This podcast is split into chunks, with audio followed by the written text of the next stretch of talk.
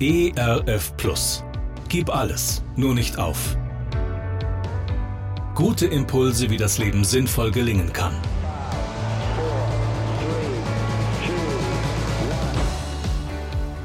Hallo und herzlich willkommen zu Gib alles, nur nicht auf. Mein Name ist Andy Weiß und ich sammle Gedanken, Geschichten und Interviews, die ich gerne mit Ihnen teilen will. Schön, dass Sie da sind.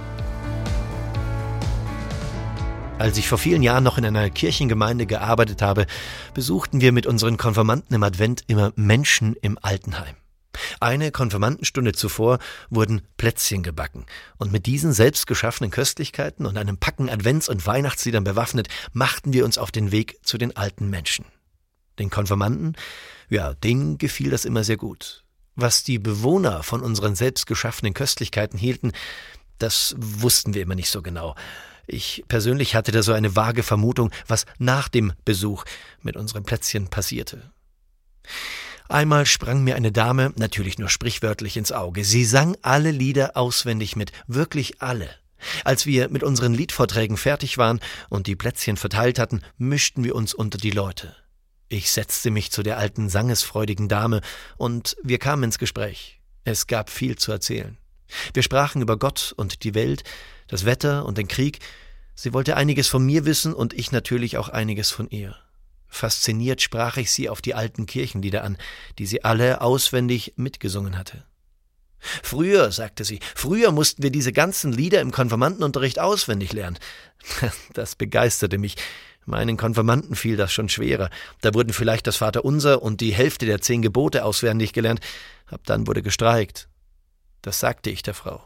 Na ja, relativierte die alte Frau, das hat uns als jungen Mädchen natürlich auch nicht immer nur Freude bereitet, antwortete sie. Aber, und dann sagte sie etwas sehr Bewegendes, heute sehe ich nicht mehr so gut, und immer, wenn ich Angst vor dem Morgen habe, dann krame ich in meinem Herzen und singe eins der alten Lieder.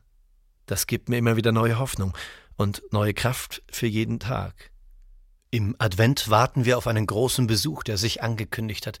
Wir putzen, wir räumen, wir schaffen, um uns auf diesen Besuch vorzubereiten.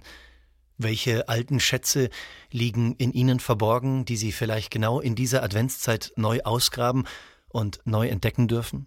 Welche alten Erinnerungen, Texte, Lieder, Gedanken und Gebete schlummern in Ihnen und wollen in dieser Adventszeit neu entdeckt werden?